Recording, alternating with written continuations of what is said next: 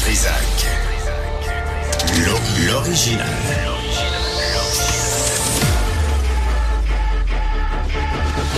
Du Trisac. Votre plaisir coupable. Bonjour tout le monde, on est lundi le 29 janvier 2024, j'espère que vous allez bien. Euh, Salut, euh, bonjour Stéphanie. Salut Benoît. Euh, ça, ça va? Es-tu aveuglé? Eh oui, là, j'ai écoute, Pas là, par ma présence. on va- oui.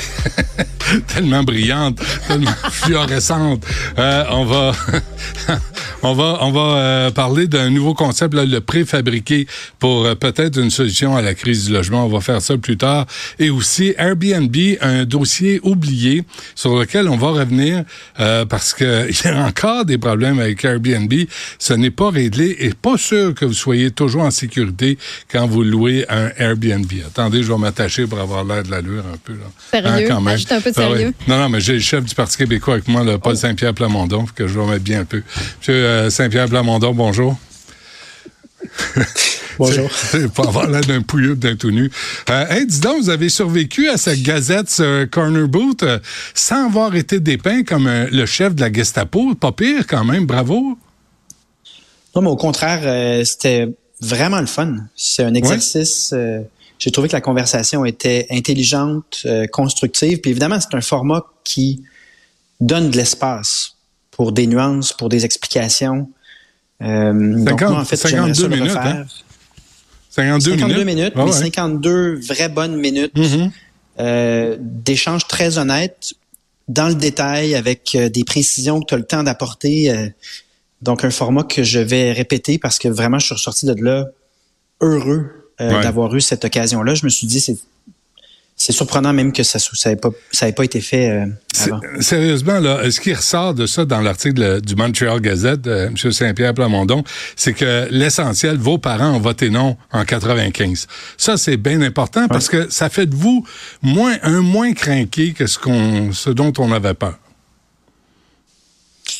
Ouais, mais c'est aussi ce que j'ai défendu durant le podcast en question, de dire, il n'y a pas de obviously les, les anglophones sont contre l'indépendance. Il n'y a rien d'évident. Ouais. On est québécois. Je parle de rapatrier 82 milliards de revenus qu'on envoie à Ottawa et de envoyer des sommes qui présentement sont utilisées à gonfler la fonction publique fédérale qui a augmenté de 40% ses effectifs depuis Trudeau, envoyer ça en service direct à la population.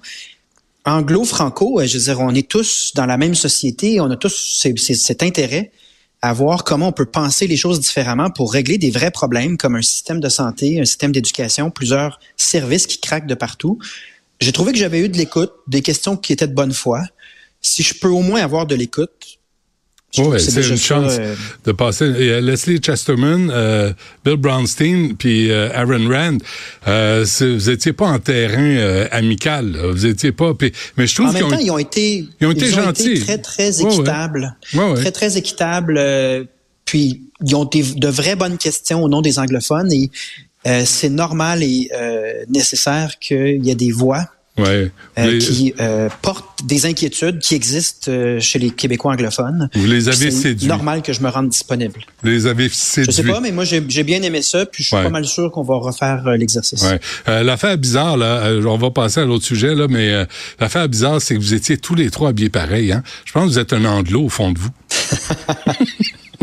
En fait, je suis anglophile. Hein? Je suis un Ah chef du Parti québécois qui a beaucoup d'intérêt pour l'histoire de l'Angleterre, le rôle des Vikings, des Angles et des Saxes dans l'histoire de l'Angleterre, les Ouais. institutions, comment ça nous a...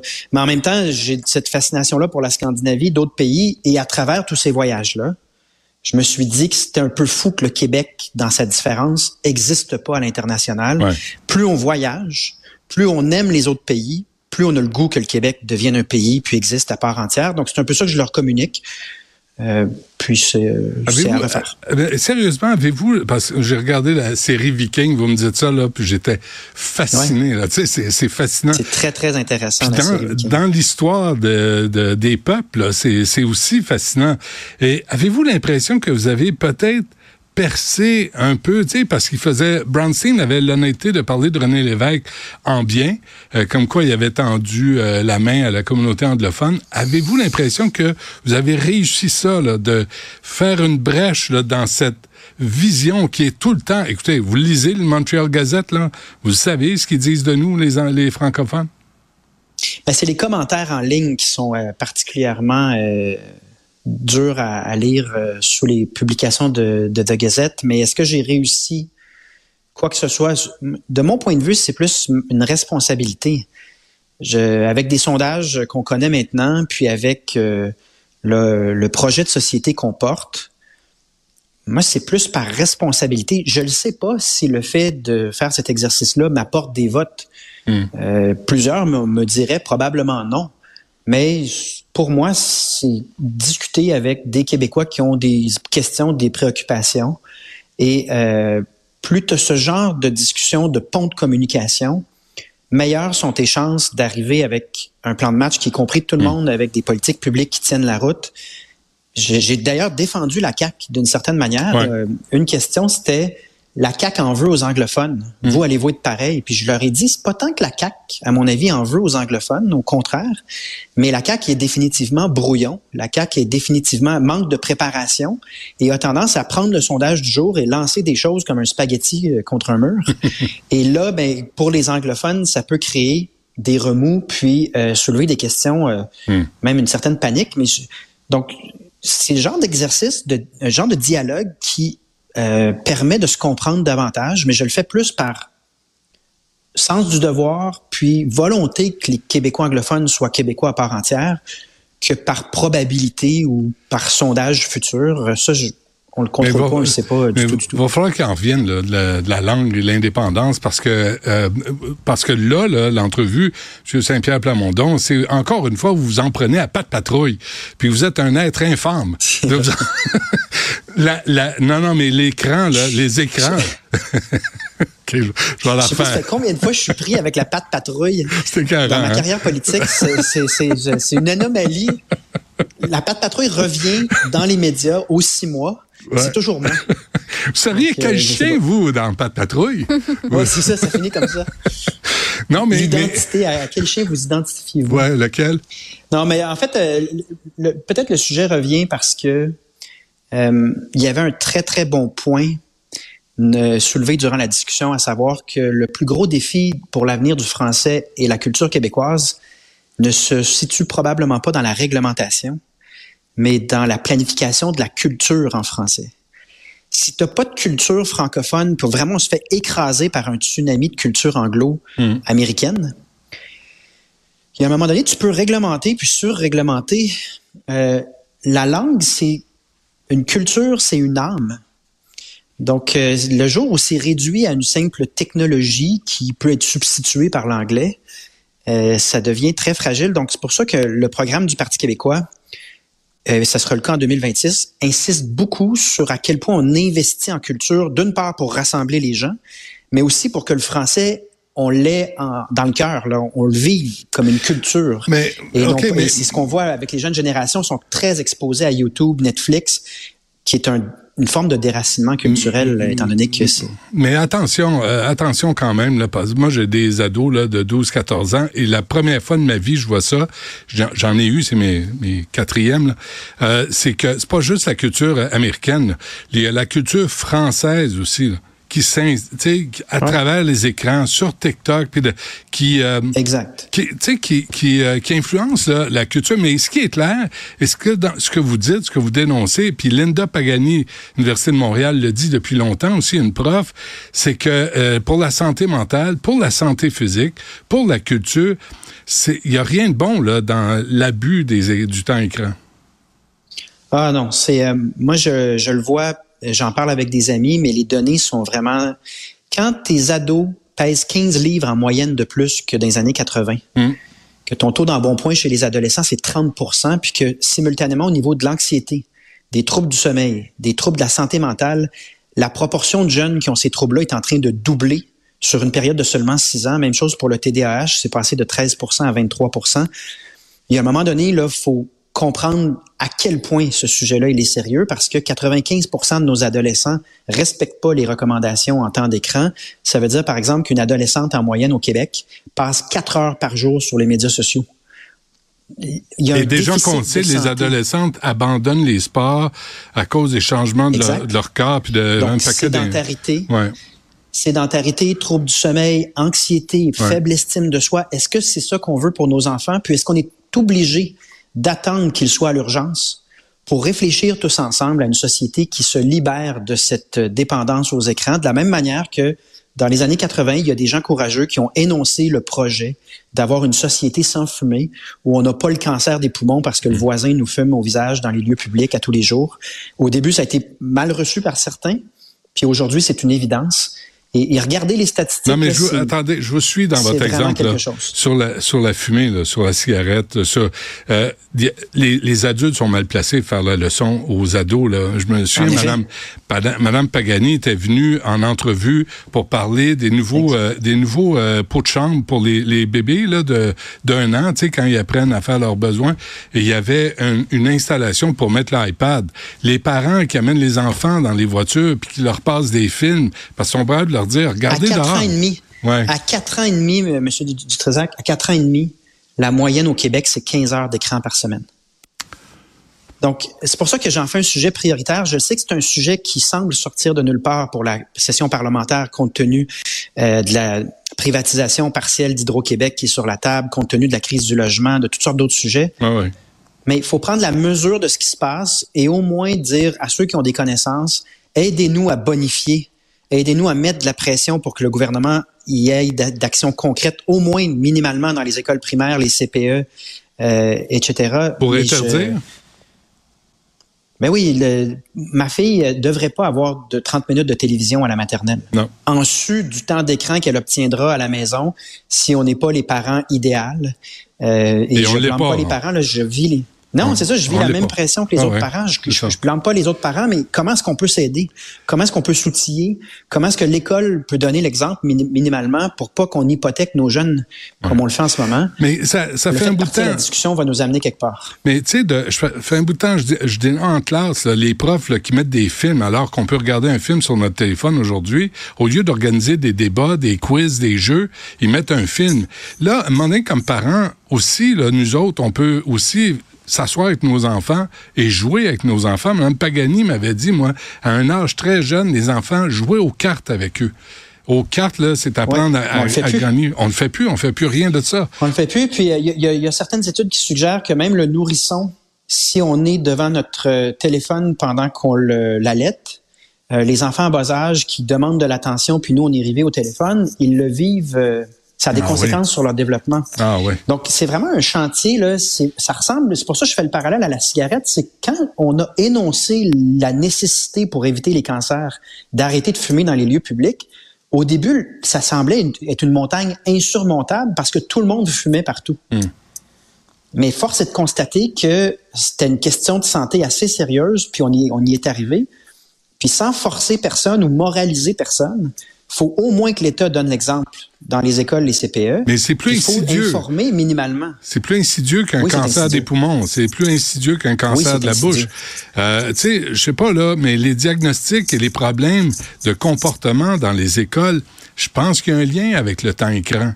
L'incapacité de se faire rejeter, de négocier avec autrui, avec être humain, je pense que c'est une conséquence. Créativité, la créativité, euh, ça nuit si on est toujours stimulé par l'écran.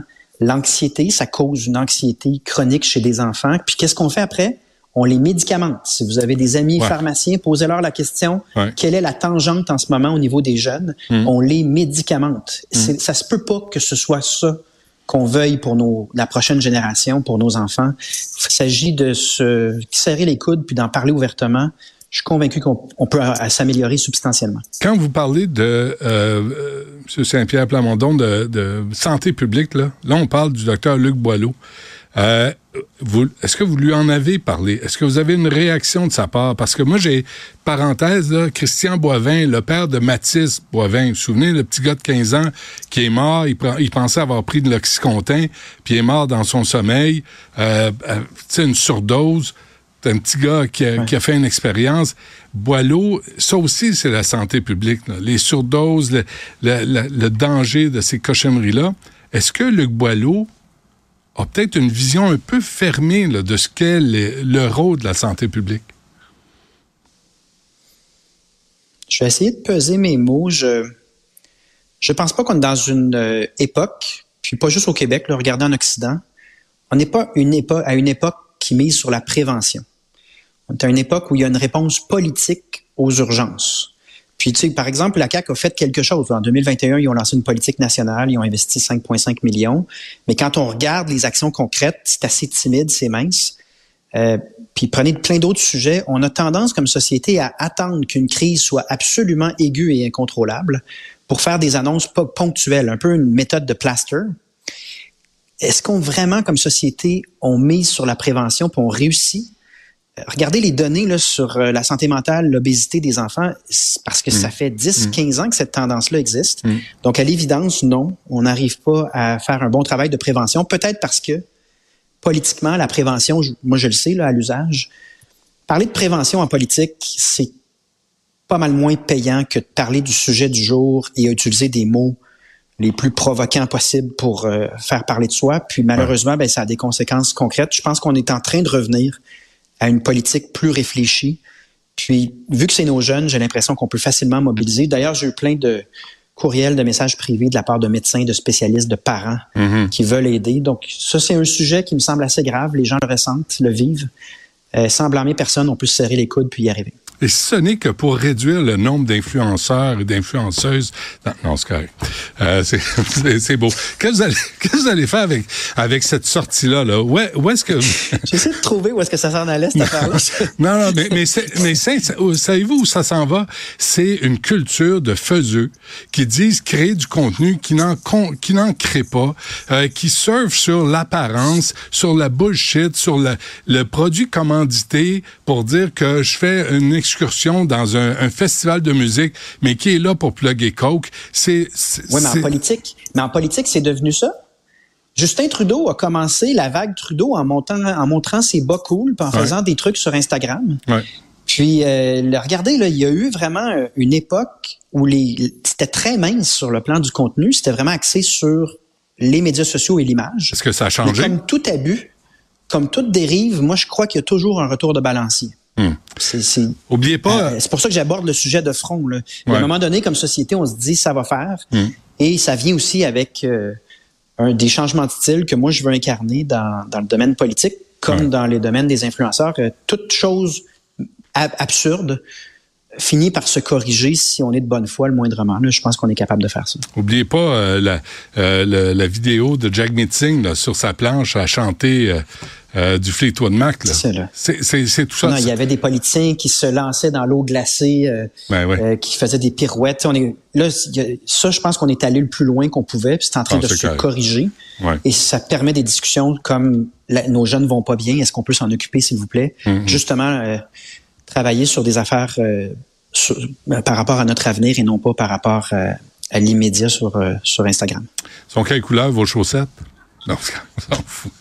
Mais, Son, son noir et en laine. Ah, ça doit être son brun. noir et en laine. Ouais, vous êtes plate. Non, ça, vous. non, quand même. Vous êtes, vous Non, êtes non, plate. Vous ce êtes pas comme Justin Elles Trudeau, sont- avec des clowns, avec des, des, des ballons, avec des pirouettes. Non, je suis pas genre, je suis pas genre d'investir mon temps de réflexion à me dire comment est-ce que mes bas pourraient m'aider. Bon, Je parfait. me suis jamais rendu là. Euh, c'est bon, c'est important. Je suis content que vous faites euh, que vous fassiez cette sortie-là sur les temps écrans.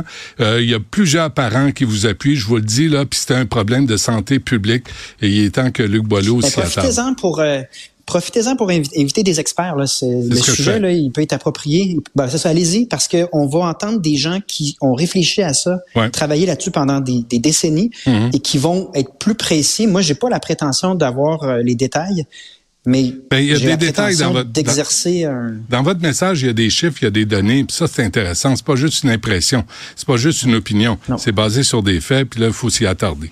Euh, Le oui, livre de, de Pierre Lavoie, le livre de Pierre Lavoie là-dessus est très utile. Jean-François Harvey. très bien ont plugué. Il faut que ça bouge. C'est très bien fait. Paul Saint-Pierre Plamondon, chef du Parti québécois. Merci. Bonne chance. À une prochaine.